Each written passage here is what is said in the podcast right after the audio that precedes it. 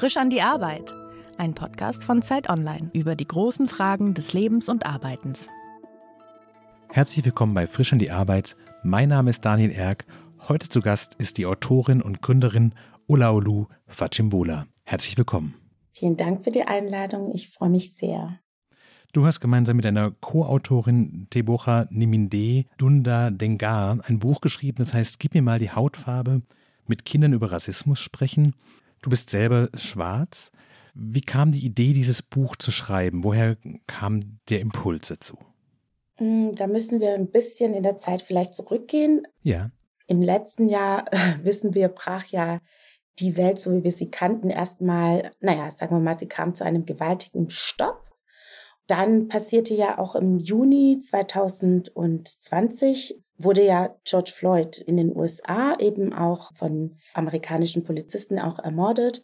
Und im Zuge dessen kam es ja zu der Black Lives Matter Bewegung, die mhm. dann auch in andere Länder, also auch nach Deutschland rüber schwappte und auch hier eben verstärkt die deutsche Bevölkerung oder den deutschen Mainstream für die Themen Rassismus, also für die gesellschaftliche Dimension des Themas sensibilisierte oder überhaupt äh, ein Bewusstsein schaffte für dieses mhm. Thema. Und im Rahmen dessen erfunden wir als schwarze Unternehmerin eben auch eine höhere Sichtbarkeit, erhielten sehr viele Anfragen zum Thema Rassismus, insbesondere im Umgang mit Kindern. Und ja, im Grunde waren das eben immer wieder dieselben Fragen, die äh, an uns gestellt wurden. Wie spreche ich mit Kindern über Rassismus? Also wie kann ich äh, mhm. Kindern für dieses Thema sensibilisieren? Und äh, im Rahmen dessen entstand eben bei uns schon die Idee, okay, es sind immer dieselben Themen, vielleicht sollten wir das mal angehen und das verschriftlichen, statt das ins Social Media Äther zu verpulverisieren. Mhm. Und äh, waren eben auch ganz erfreut, als der Belz Verlag auf uns zukam und meinte, wollen wir nicht zusammenarbeiten und ja, gemeinsam dieses Thema aufgreifen. Du hast es ja gerade erwähnt, die deutsche Mehrheitsbevölkerung hat sich mit diesen Themen eigentlich erst in den letzten ein, eineinhalb Jahren beschäftigt. Im Vor zu dem Buch schreibt ihr beiden aber auch sehr biografisch und auch sehr berührend darüber, wie ihr schon als sehr kleine Kinder in euren westdeutschen Jugend- und Kindheitserfahrungen mit zumindest latentem Rassismus die ganze Zeit eigentlich konfrontiert wart. Gibt es Dinge, von denen du sagen würdest, die waren eigentlich die ganze Zeit da, die hätte man sehen können, auch ohne den dramatischen und tragischen Tod von George Floyd?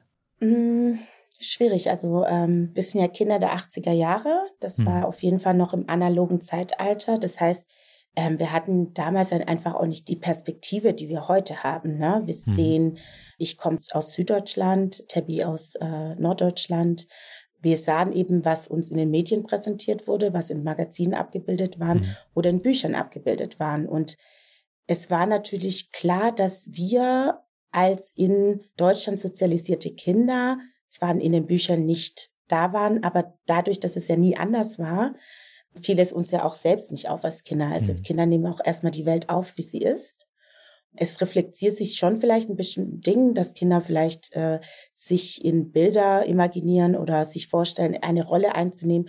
Aber um diese Rolle zu erfüllen, letztendlich ein Bewusstsein entwickeln, ich muss etwas anders werden. Wenn ich Astronautin mhm. werden möchte, muss ich ein Junge sein. Oder mhm. wenn ich äh, ein Held in einem Buch sein möchte, dann imaginieren sich Kinder vielleicht weiß.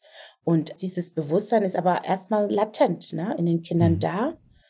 Und ich würde jetzt über mich selbst sagen, dass es mir jetzt nicht so bewusst war, dass ich mich jetzt nicht in den Spielsachen sehen konnte oder dass ich Rassismus erlebe, sondern das war vielleicht ein Unwohlsein oder bestimmte Fragestellungen habe ich nicht verstanden oder konnte diese nicht beantworten. Also ich glaube, es, ich würde sagen, eine große Sprachlosigkeit kann zu bestimmten Situationen oder Unsichtbarkeiten so beschrieben werden, dass das eher eine Sprachlosigkeit war.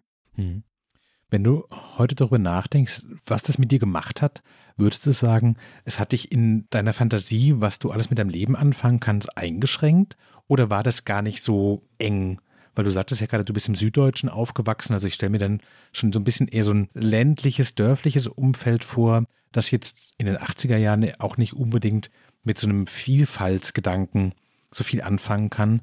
Hast du dich da trotzdem gut angenommen gefühlt oder hast du den Eindruck, du würdest in der Art und Weise, wie die Menschen dort miteinander umgehen, eigentlich immer Außenseiterin bleiben?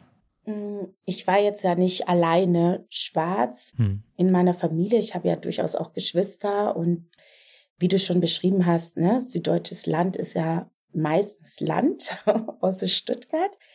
Und ich würde sagen, dass, also im Großen und Ganzen ich schon mit einem guten Selbstbewusstsein auch privilegiert aufgewachsen bin. Ne? Ich hatte akademische Eltern oder habe sie, habe, was Bildungsbiografien betrifft, alle Möglichkeiten von meinen Eltern bekommen zu werden, wer und was ich möchte, was ja durchaus auch in Stuttgart jetzt nicht unbedingt selbstverständlich war, weil mhm. Arbeit gab es genug, Abitur brauchtest du nicht zu dem Zeitpunkt um ähm, viele verschiedene berufliche Wege einzuschlagen. Aber natürlich erinnere ich mich auch relativ früh an schulische Erfahrungen, die ich gemacht habe, wenn bestimmte Themen aufkamen wie Afrika, äh, ne, wie stereotyp und rassistisch gefärbt eben diese Themen auch waren. Und ab dem Moment wusste ich ganz genau, wenn eben Bilder jetzt im Kopf kreiert wurden, waren das eben Bilder von Menschen, die waren wie ich, ich sollte stellvertretend eben für einen Kontinent sprechen mhm. oder für die Situation eines Kontinents und relativ kontextlos, ne? Kontextlos von, sag ich mal, kolonialen Zusammenhängen, globalen Zusammenhängen, kapitalistischen Zusammenhängen und so weiter. Also diese Momente, an die erinnere ich mich schon sehr und wie alleingelassen eben auch ich war, weil es eben sowas wie ein solidarischer Gedanke jetzt unter den Kindern, die ja auch nicht mehr wussten, nicht gab, aber auch Lehrer und Lehrerinnen, die eben ja auch kein Bewusstsein dafür hatten. Mhm. Also da fühlte ich mich auf jeden Fall schon geothert oder als die Randfigur oder als die ja Quotenperson. Aber wiederum hatte ich natürlich auch schöne Erinnerungen an Kindheiten und habe mich sehr zum Beispiel mit dem schwarzen Amerika identifizieren können, mhm. ne? in, in den 80er Jahren mit MTV und so. Es war immer ambivalent, also kontextabhängig, würde ich sagen. Wir haben es jetzt noch gar nicht erwähnt. Äh, ich habe vorhin gesagt, dass du Gründerin bist. Du hast einen Online-Shop für, ich würde sagen, plurales Spielzeug für Kinder gegründet. Also es gibt bei Tebalu Puppen aller Hautfarben. Es gibt von der schwarzen Puppe mit Down-Syndrom bis zum Stifteset, das quasi alle Hautfarben der Erde abdeckt. Genau Spielzeug, das, glaube ich, so ein Bewusstsein hat. Wie war denn der Weg dahin? An welchem Punkt hast du für dich gemerkt, das ist nicht nur was, was dich als Mensch beschäftigt, sondern was du auch beruflich machen möchtest und vielleicht damit auch den ganzen Diskurs verändern willst? Ich würde sagen, also ich bin ja Kulturwissenschaftlerin, das ist, ähm, was ich studiert habe. Das heißt, die Analyse der Gesellschaft oder wie sich Gesellschaften konstruieren, also daran hatte ich schon immer Interesse. Hm. Habe deswegen mich auch für diesen Studiengang entschieden. Das heißt, im akademischen Kontext war das für mich schon immer auch spannend, wie eben Deutschland, also ne, das Selbstverständnis Deutschlands eben zu betrachten, zu analysieren, gerade vielleicht auch aus diesen ganz individuellen Perspektive, die ich habe auf diese Gesellschaft latent war dieses Bewusstsein schon immer da, dass es doch auch anders sein könnte, gerade auch in mhm. der Art und Weise, wie wir mit den Materialien, mit denen wir uns so umgeben. Natürlich gehörte ein biografischer Schritt dazu, das heißt auch selber Mutter zu werden, äh, Jahrzehnte später und zu realisieren, dass viele Dinge sich nicht ganz so sehr verändert haben im ähm, Erleben unserer Kinder, obwohl inzwischen eben eine digitale Revolution stattgefunden hat. Also unsere Kinder wachsen in einer ganz anderen Gesellschaft auf, mit ganz anderen Selbstverständlichkeiten und auch einem ganz anderen Bild, was Deutschsein einfach auch ist. Hm. All diese Erfahrungen, also vor allem die Erfahrung, eben Mutter zu werden und zu beobachten, dass gerade im Bildungsbereich da leider nicht so viel passiert ist, wenn wir uns eben die Bücher oder die Spielsachen anschauten, brachte uns dazu, natürlich mussten wir uns auch erstmal begegnen, aber dass wir eben relativ schnell, als wir uns kennengelernt haben, also in der ersten Stunde sofort, wussten, wir wollen da ansetzen und da Lösungen anbieten. Einfach auch, weil wir erkannten, diese Perspektive, die wir hatten, ja, eine Lösung erforderte. Mhm. Eine Lösung, die viele Eltern eben suchen und die momentan immer noch viel mit Recherche arbeiten, guten Netzwerken, mit Fähigkeiten, englische Sprachkenntnisse zu haben und so weiter mhm. erforderten. Und wir dachten so, nee, das kann ja nicht sein, dass wir auf irgendwelche Listen zurückgreifen müssen, um alternative Bücher, alternative Spielsachen zu finden. Plus wir leben in Berlin. Das ist auch nochmal ganz andere Ressourcen, die wir haben, in einer Großstadt zu leben, in der wir viel mehr Zugänge zu vielen Dingen haben. Aber wenn ich jetzt meine Familie anschaue, die meisten leben auf dem Land, da gibt es nicht die Möglichkeiten. Aber mhm. der Onlinehandel hat es nämlich auch erlaubt, dass eben, egal wo wir sitzen, wir jetzt Zugänge zu diesen Lösungen, alternativen Spielsachen als auch Bücher haben. Mhm. Das hat uns sehr geholfen, ähm, ja, ein solches Geschäftsmodell zu entwickeln. Aber das heißt ganz konkret, in dem Moment, wo du selbst Mutter geworden bist und geguckt hast, mit welchen Spielsachen möchte ich eigentlich, dass meine Kinder sich umgeben, wie sollen die Bücher aufgebaut sein, was für ein Bild von Gesellschaft sollen die vermitteln, welche Puppen gibt es da, hast du gemerkt, dass wenn man selbst in Berlin in einen Kinderladen 2020 oder so reinläuft, dass da im Grunde genommen immer noch so eine weiße homogene Gesellschaft suggeriert wird. Einfach das, was in Puppen angeboten wird, so wie die Kinder in Büchern aussehen, da gibt es diese Vielfalt, die man ja in, wenn man gerade in Berlin in eine U-Bahn steigt, sofort ja sieht, die ist in den Läden nicht sichtbar. Genau. Und dann habt ihr überlegt, diese Produkte gibt es ja, warum kommen die nicht an? Und diese Brücke baut ihr quasi mit Tebalu zu sagen, wir recherchieren, wer sind die Hersteller, ihr kauft die Sachen dann auch ein, habt ihr ein Lager oder seid ihr der Zwischenhändler oder wie funktioniert das dann genau? Also wir agieren auf jeden Fall als Zwischenhändlerin.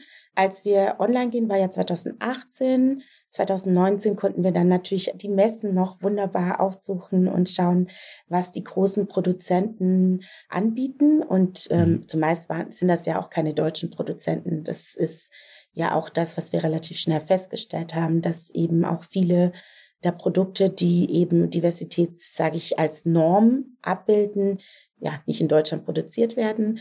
Im Grunde recherchieren wir unsere Produkte einmal durch reine Katalogarbeit, ähm, als es die Möglichkeit gab. Eben waren wir auf Messen.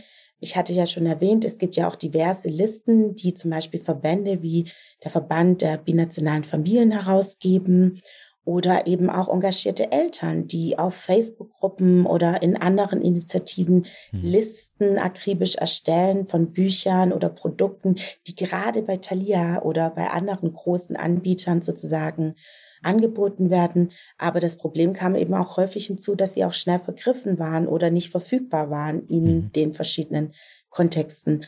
Und wir wollten einfach ein zentralen Ort erschaffen, in der all diese Produkte eben zu finden sind für Privatmenschen als auch Bildungsinstitutionen, ohne dass sie groß an zehn verschiedenen Orten recherchieren müssen. Mhm. Hier für die Puppe, dort die Bücher, an dritten Stellen dann die, sage ich mal, Bastelmaterialien, sondern an einem Ort, also diese diverse Gesellschaft als eine Norm abgebildet ist, in mhm. der eben, wie du schon gesagt hast, Puppen mit unterschiedlichsten Hauttönen nebeneinander existieren, ähm, Hautfarbenstifte, die wir finden, überall hingehören oder Bastelmaterialien, um eben allen Kindern erstens nonverbal zu zeigen, Hautfarbe, was ist das? Präzisiere hm. dich, dich bitte, wenn du von einer Hautfarbe sprichst, als auch eben zu sehen, wie unterschiedlich eben Kinder sind und wie sie eben auch in Puppenform abgebildet werden können ohne mhm. dass es jetzt herausgearbeitet oder ja, herausgestellt werden muss. Wie reagiert denn die Branche darauf? Also ich will das nicht respektlos sagen, aber es ist jetzt keine so unfassbare Erkenntnis zu sagen, dass Menschen unterschiedlich aussehen und dass Kinder auch unterschiedlich aussehen und dass es vielleicht auch unterschiedlich aussehendes Spielzeug geben könnte. Fallen die quasi aus allen Wolken und sagen, da haben wir noch nie nachgedacht, weil unser Horizont so eng ist, weil wir das Ding, das wir immer gemacht haben, einfach weitergemacht haben. Oder ist die Rückmeldung eher, ja, ihr habt recht, aber es ist halt eine Nische, die sich für den großen Spielzeughandel in der Form nicht lohnt? Ist es so? Ich würde sagen, dass wir ähm, tatsächlich eine spannende Perspektive haben. Also es muss, also für unseren Unternehmen muss gesagt werden, es gibt eine Zeit vor Corona, hm. in der genau der Markt eher so oder auch einzelne ne, Privatmenschen, Institutionen, Bildungsinstitutionen eher ähm, reagierten mit einem ja, sage ich, milden Interesse und schon einem Bewusstsein, dass es sehr, sehr wichtig ist für Kinder, mhm. beispielsweise in Kitas ähm, von Materialien umgeben zu sein, die die Diversität der Gesellschaft abbildet. Gleichzeitig war das jetzt nicht das ähm, Wichtigste für sie, ne? diese Materialien zu hm. beschaffen. Ich würde sagen, so einzelne Akteurinnen waren durchaus sehr engagiert und haben darauf geachtet, dass ihre Institution da eben auch im 21. Jahrhundert ankommen. Und dann wiederum gibt es ja, 2020 war schon ein Paradigmawechsel zu spüren, dass eben dieses Thema doch an Dringlichkeit und Wichtigkeit doch sehr zugenommen hat und viele Institutionen als auch Privatmenschen auch erkannten, okay, an diesem Thema, zum Beispiel Kindern für Rassismus zu sensibilisieren, kommen wir nicht vorbei. Wir müssen uns schon aktiv diesen Themen widmen und entsprechend auch darauf achten, was konsumieren unsere Kinder eigentlich so. Wenn ich in die Bücherregale gucke, dann wird da vielleicht doch ein sehr eingeschränktes Normbild geschaffen mhm. und lass uns aktiv dagegen vorgehen. Also da würde ich schon sagen, dass da ein großer Wandel stattgefunden hat innerhalb dieser zwei Jahren jetzt. Mhm. Ist es denn so, dass es gerade, weil du die Institutionen erwähnst, wie Kindergärten, dass ihr sagen könnt, wir merken, dass das Kindergärten ein Bewusstsein entwickelt haben und sagen, sie wollen diese Hautfarben, Bastelsets und diese Dinge aktiv haben, weil sie merken, gerade in den deutschen Großstädten hat man es ja, also die Kinder in den Kindergärten sind ja genauso vielfältig und denen kann man einfach nicht mehr die gleichen Dinge vorsetzen wie in den 80er Jahren. Das ist einfach so nicht mehr. Ganz genau. Also gerade Kitas und so weiter, wie du schon gesagt hast, dort trifft sich ja der Querschnitt der ja. Bevölkerung. Ne? Ich würde sagen, nicht nur in den Großstädten, also ne, wie wir schon gesagt haben, da im süddeutschen Land ist es genauso eine diverse Gesellschaft dort aufzufinden in den Kindergärten und in den ähm, frühbildlichen Bildungsinstitutionen. Hm. Nur glaube ich, dass jetzt ähm, oder weiß ich, dass jetzt einfach ein anderes Bewusstsein dafür da ist, dass es doch etwas tut, wenn ich diese Institution habe, diese Kinder habe, aber die Materialien nicht da sind. Was hm. signalisiere ich Kindern, wenn zum Beispiel Ramadan überhaupt gar keine Rolle spielt für uns, hm. obwohl das für vielleicht privat für diese Kinder eine ganz, ganz wichtige Rolle spielt. Was signalisiere ich Kindern, wenn ich sage, okay, obwohl wir viele unterschiedlichste Familienmodelle haben in unseren Kindergärten, spielt das bei uns in unseren Büchern überhaupt gar keine Rolle.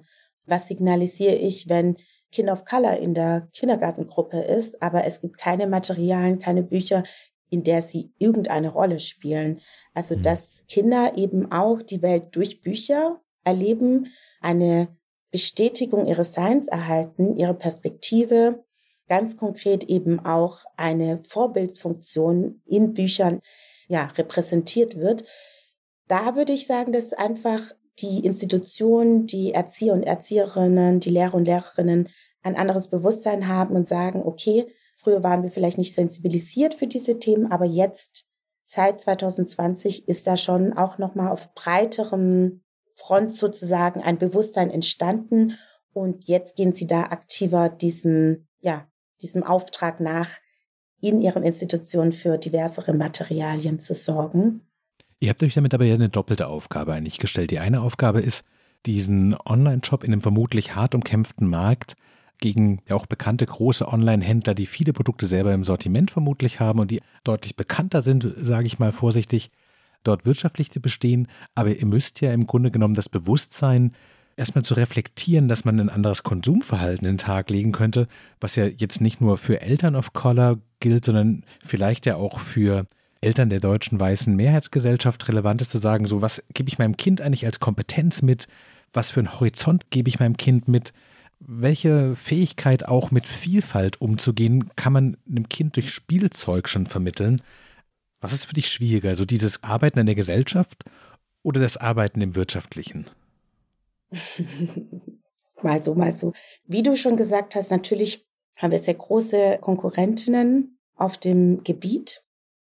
Aber wie gesagt, unser Geschäftsfokus ist ja, diese Diversität als Normalität abzubilden. Mhm. Das heißt, bei uns ist ja in jedem Produkt nicht immer nur ne, sichtbar, es geht auch um weiße Kinder. Also ne, es geht nicht nur um Kids of Color. Es geht einfach darum, dass nicht eine Gruppe eine zu dominante Position bekommt in unserem Sortiment. Und das zum Beispiel ist ja bei den Großen weiterhin so. Also mhm. um nochmal darauf zurückzukommen, Einerseits arbeiten wir mit unseren Produkten daran, eine Normalität abzubilden, in der möglichst viele Kinder sich da wiedererkennen können. Mhm. Gleichzeitig benutzen wir natürlich auch unsere Expertise dazu, die Bevölkerung zu sensibilisieren, dafür sie einzuladen, auch ihren Blick zu schärfen für diese Materialien, um die sich die Kinder, ja, mit der sie sich umgeben. Wir hatten das große Glück, beziehungsweise es fiel jetzt schon mit einer größeren gesellschaftlichen Debatte zusammen, dass unsere Arbeit, unsere Expertise, die ja in unseren Materialien einfließt, jetzt mit einer gesellschaftlichen Debatte zusammenfiel und die Leute eben natürlich sehr glücklich darüber sind, bei uns niedrigschwelliger gute Materialien zu finden, während sie bei den mhm. Großen ja immer noch sortieren müssen, schauen müssen. Die Großen, die sich daran orientieren, nach Bestsellerlisten, in der halt mehrheitlich natürlich andere Produkte in den Fokus rücken. Bei uns einfach nochmal leichter vielleicht auch äh, finden mit diesem kuratierten Programm mhm. zu, sage ich mal, starken Mädchen, Materialien zu finden, in der diese Mädchen abgebildet sind, die zudem vielleicht auch noch schwarz sind und mhm. da nochmal ein stärkeres Portfolio zu finden.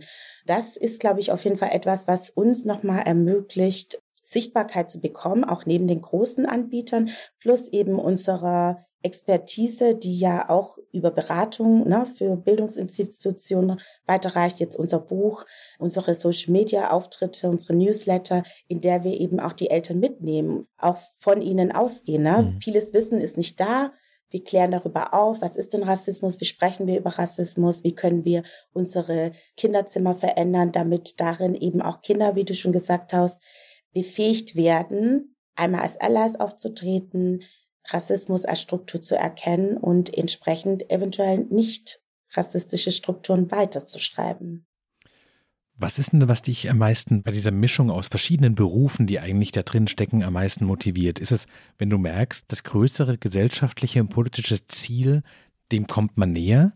Ist es, wenn du merkst, der Online-Shop funktioniert und er schafft das auch in der weiß nicht, Mehrheitsgesellschaft bestellen Leute Produkte von euch, weil sie dieses Bewusstsein erreicht haben. Was ist das trojanische Pferd? Ist der Shop das trojanische Pferd, um das gesellschaftliche Ziel zu erreichen? Oder ist das gesellschaftliche Bewusstsein das trojanische Pferd, um den Online-Shop zum Laufen zu kriegen? Gibt es da eine Präferenz? Also die erste Präferenz ist, wenn wir ähm, Anschriften bekommen oder E-Mails und Anrufe und Menschen sich bedanken dafür, dass wir diese Plattform haben hm.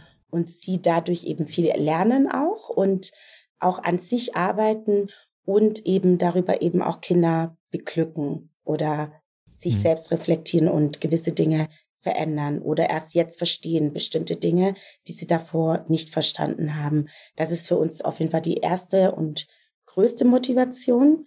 Dann würde ich sagen, ist als nächstes ist für uns doch auch das trojanische Pferd, dass wir mit unserer Arbeit eben diese Denkprozesse anstoßen und jetzt natürlich auch uns freuen, dass es in größere gesellschaftliche Debatten eingebettet werden und Menschen eben über diese Debatten wiederum zu uns finden und dann wiederum diese äh, persönlichen Kontakte eben zu uns entstehen, in der sie ja lernen, mitgehen, zuhören vor allem und bereit sind, ja, sich selbst zu reflektieren. So. Hätte ich dir vor zehn Jahren gesagt, Du wirst 2021 einen Online-Shop für Kinderspielsachen betreiben, die für alle Kinder einladend sind. Hättest du gesagt, ja, das sieht mir ähnlich? Oder hättest du gesagt, auf gar keinen Fall, ich wüsste nicht, warum ich das tun soll? Das war bevor ich Mutter war. da hätte ich äh, es durchaus interessant gefunden, sage ich mal. Ich hätte sofort verstanden, warum es nötig ist, hm. weil es ist nötig, auch schon vor zehn Jahren.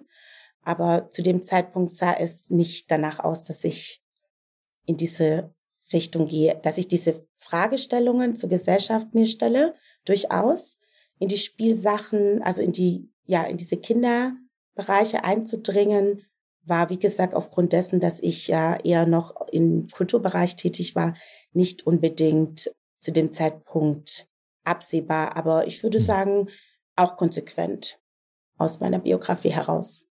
Du hast vorhin erzählt, dass du Kulturwissenschaften studiert hast. Was wolltest du da denn mit denen machen? Was war dein Ziel? Ja, ich liebe Filme und habe dann auch äh, zehn Jahre etwa, ich glaube zehn Jahre und ein paar Jahre äh, bei der Berlinale gearbeitet. Das heißt, wie ich schon gesagt habe, Kultur und ihre Ausdrucksformen haben mich schon immer interessiert. Mhm. Ja, im Filmbereich ähm, zu arbeiten und gerade im internationalen Kontext ist ja eine logische Konsequenz, finde mhm. ich, aus meinem Studium, aus meiner Perspektive. Von daher sage ich, da, wo wir jetzt heute sind, mit Tebalu, ist nicht so weit weg. Also gerade die Ausdrucksformen, gesellschaftlichen Ausdrucksformen, die sich jetzt bei uns jetzt in äh, materielle Form für Kinder sich zeigen, davor eben im Filmebereich, ist jetzt nicht so weit voneinander, finde ich. Wenn wir noch einen Schritt zurückgehen, was wolltest du denn als Kind werden? Ich glaube, ich habe mich schon immer für Kultur interessiert. Kultur und Film. Ich war ja beim SWR, habe ja eine Ausbildung gemacht als Fachangestellte für Medien- und Informationsdienste.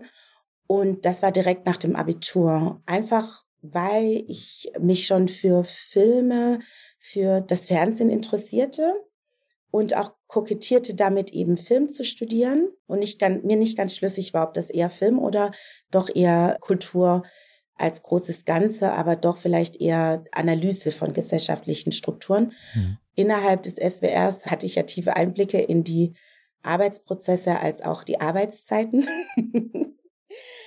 die eben auch äh, Medienschaffende erleben oder durchleben.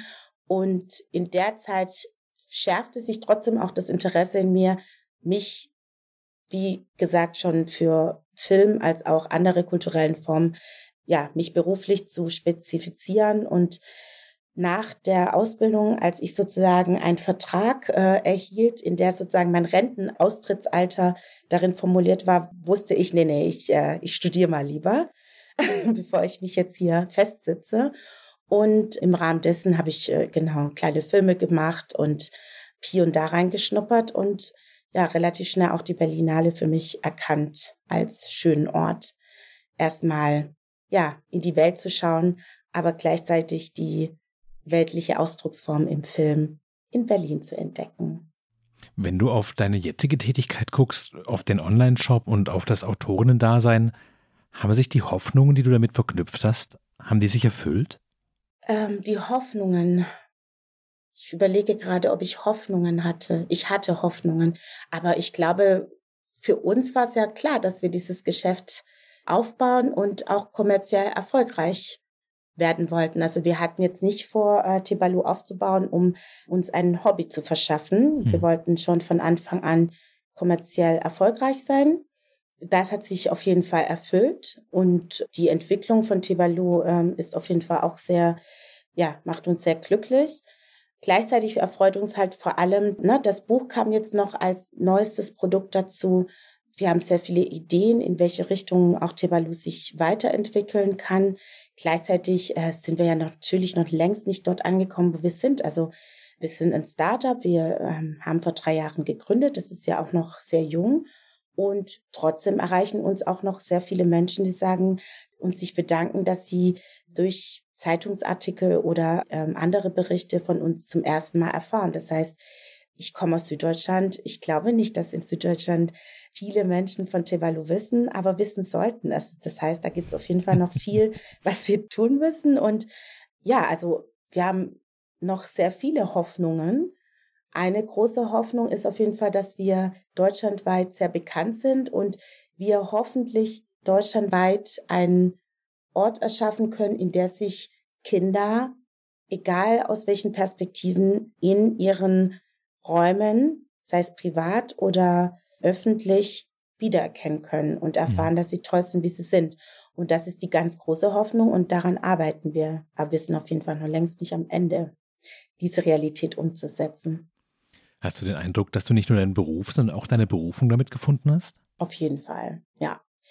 Das ist ja die große Herausforderung und das ist die große ja, Schwierigkeit oftmals, da auch die Grenzlinie zu ziehen. Ne? Berufung und Beruf. Abends sitze ich noch da und mir fallen die Dinge ein und arbeite ja latent weiter.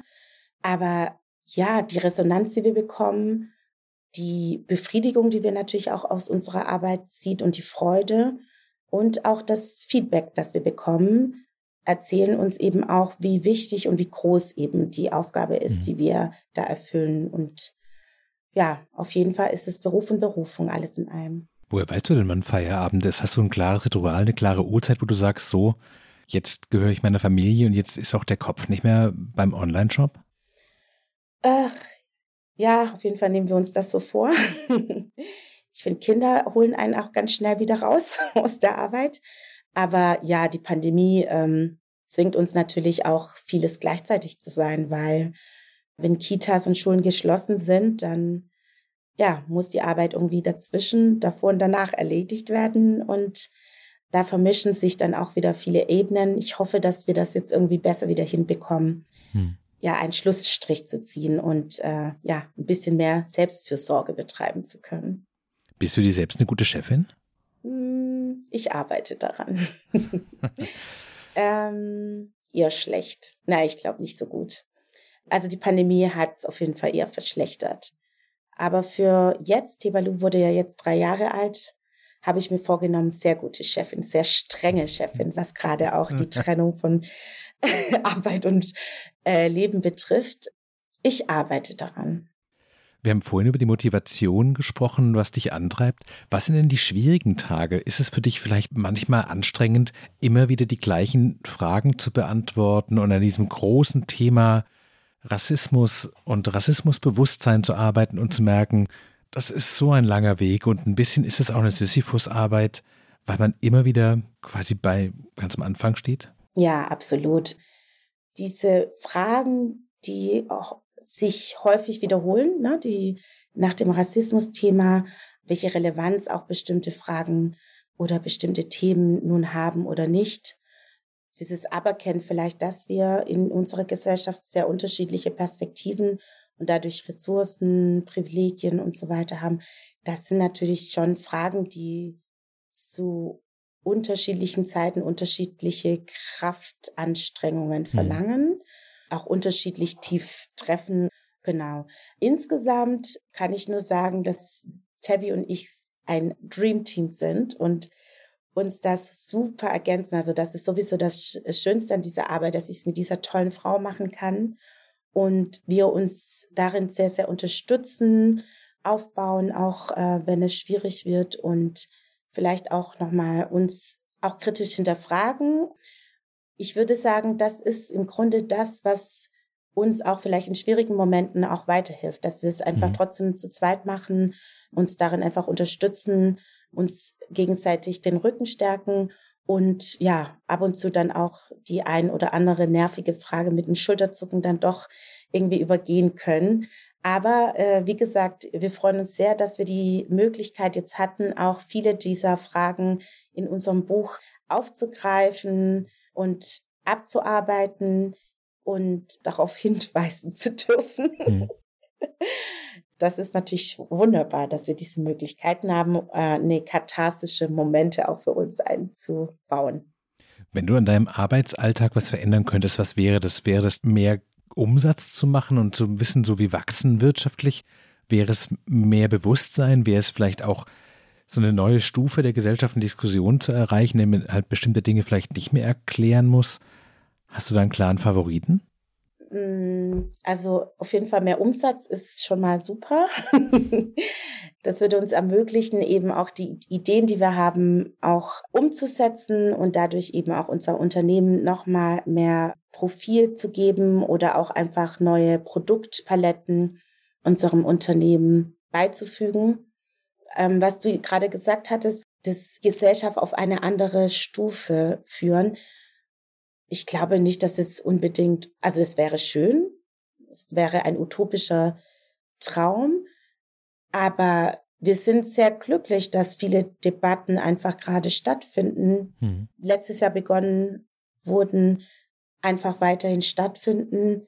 Wir hatten ja zunächst auch äh, die Befürchtung, dass es sich vielleicht alles um einen Trend einfach handelt, der dann mhm. halt auch wieder abflaut, wie er sich explosiv aufgebaut hat. Und wir lesen die Zeichen der Zeit schon, dass es doch eher nach einer anhaltenden Debatte geht. Hm. Und das erfreut uns. Ich meine, das sind äh, Rassismus und diskriminierende Strukturen, die sind ja über Jahrhunderte auch entstanden. Das Patriarchat kann auch nicht von heute auf morgen abgebaut hm. werden. Das, dazu bedarf es Generationen von Menschen, die ja erstmal in den Prozess der anderen Erziehung, des Bewusstwerdens, starten und so nach und nach eben Strukturen abbauen. Mhm. Und so ist es für uns für, mit Rassismus auch. Es wird länger brauchen. Das, das haben Menschen vor uns begonnen, tolle Frauen, schwarze Frauen, die eben auch schon lange über Generationen zu diesen gesellschaftlichen Themen arbeiten. Wir führen diese Legacy weiter und ja, unsere Kinder werden diese noch weiterführen. Von daher denken wir, wir sind in einem guten Prozess. Mhm. Mehr Umsatz ist auf jeden Fall etwas, was wir zu unseren Zeiten erleben wollen, aber sind auf gutem Weg und ja, und so bleibt einfach der ganze Weg spannend. Also wir sind, ich will nicht sagen zufrieden, weil das würde ja bedeuten, dass wir am Ende angekommen sind. Nö, wir sind glücklich über das, was wir erreicht haben und freuen uns auf all das, was jetzt noch passieren wird. Die Reise ist insgesamt sehr aufregend. Wie ist es für dich? Denn Rassismus ist ja ein Thema, das dich auch ganz persönlich betrifft und du konfrontierst dich ja durch deine Arbeit damit ja auch jeden Tag nochmal explizit. Gibt es Momente, wo du denkst, vielleicht möchte ich einfach wieder mit Filmen was machen, irgendwas, was mich vielleicht nicht ganz so persönlich mitnimmt, sondern morgen zum Neuen hingehen, um 5 Uhr fertig sein und nicht in diesem großen, komplexen, noch wahrscheinlich mehrere Generationen brauchenden Thema zu arbeiten, das ja einfach auch ein gewisses Frustrationspotenzial in sich trägt? Ähm, als schwarze Person in Deutschland würde ich ja aus diesem Thema auch beim Film nicht rauskommen. Hm. Also von daher glaube ich nicht, dass es wirklich einen Bereich gibt, in der ich jetzt davor geschützt wäre.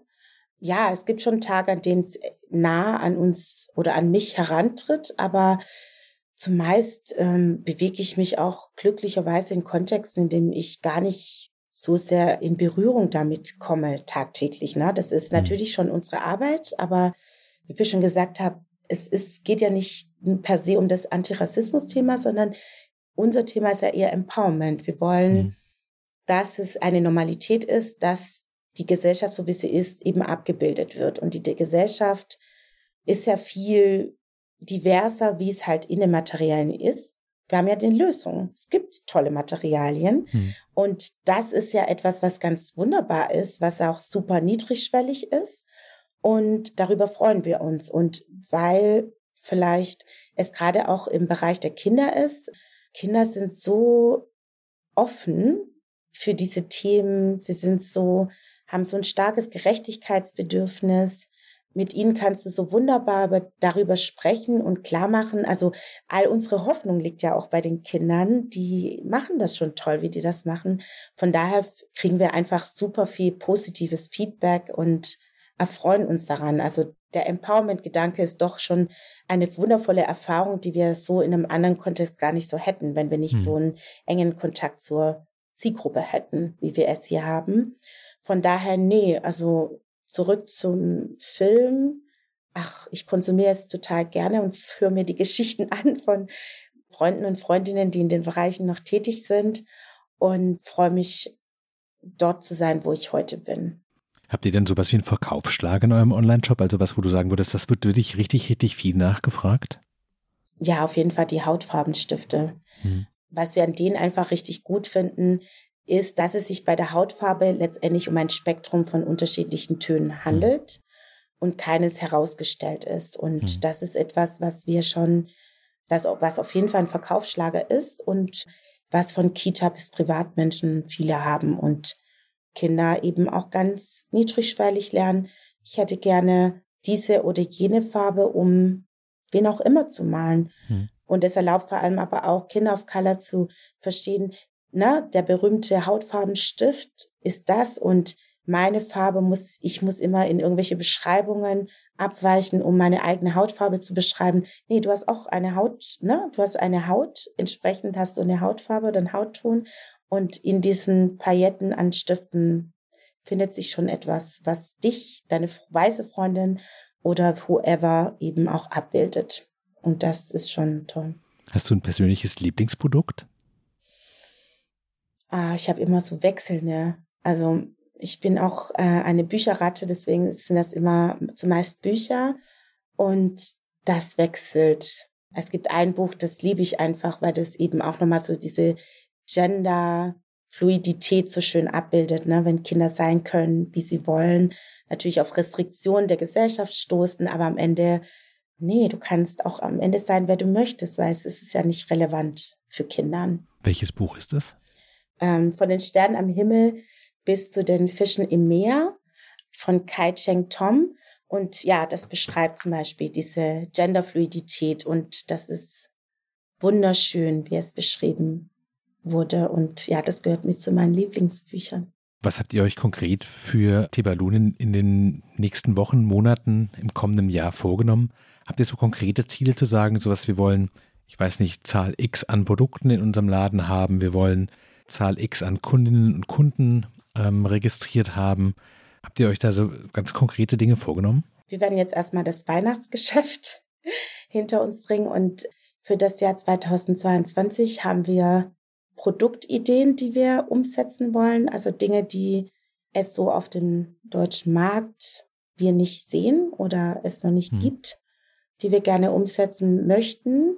Also als Produzentinnen? Ja, als Produzentinnen, genau. Ja. Dann möchten wir den vielen Anfragen, die wir erhalten zu Workshops und Beratungen, ein System finden, wie wir das besser umsetzen können und entsprechend auch hier unser Unternehmen noch anders strukturieren. Genau, also das wären so die zwei großen Ziele, die wir für das Jahr 2022 haben. Das klingt nach erstens ambitionierten, aber zweitens auch total machbaren Dingen. Und aufregenden Dingen. das sind nochmal neue Bereiche. Aber wie gesagt, an Ideen mangelt es uns nicht. Aus unserer Perspektive sehen wir durchaus, was auf dem Markt nicht verfügbar ist oder bisher nicht da ist, dem nachzugehen, unsere Kreativität in diesen, ja, in diese Lücken hinein zu äh, fokussieren. Das sind so die großen Ziele und ja, Vorfreuden, die wir haben bezüglich dessen, was dieses neue Jahr bringt. Toi, toi, toi. Was für ein schönes Schlusswort. Falls Sie, liebe Zuhörerinnen und Zuhörer, jetzt das Gefühl haben, ja, mit dem Thema wollen Sie sich mehr beschäftigen, Sie wollen wissen, wie Sie selbst vielleicht auch mit Empowerment und Rassismus in der Gesellschaft anders umgehen können, dann können Sie sich über tebalu.shop, über das Kontaktformular an Olalu und ihre Co-Gründerin wenden und sich für den Newsletter anmelden, der alle zwei Monate Updates aus der Welt der Vielfalt der Spielzeuge vermittelt. Falls Sie Fragen an uns haben, schreiben Sie uns gerne an frischandiarbeit.zeit.de. Mein Name ist Daniel Erk. Heute zu Gast war die Autorin und Gründerin Olalu Fajimbola. Vielen Dank, dass du da warst. Vielen Dank für die Einladung nochmal.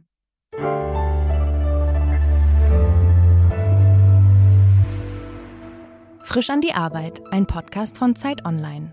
Konzipiert und moderiert von Leonie Seifert und Daniel Erck. Produziert von Maria Lorenz, poolartists.de.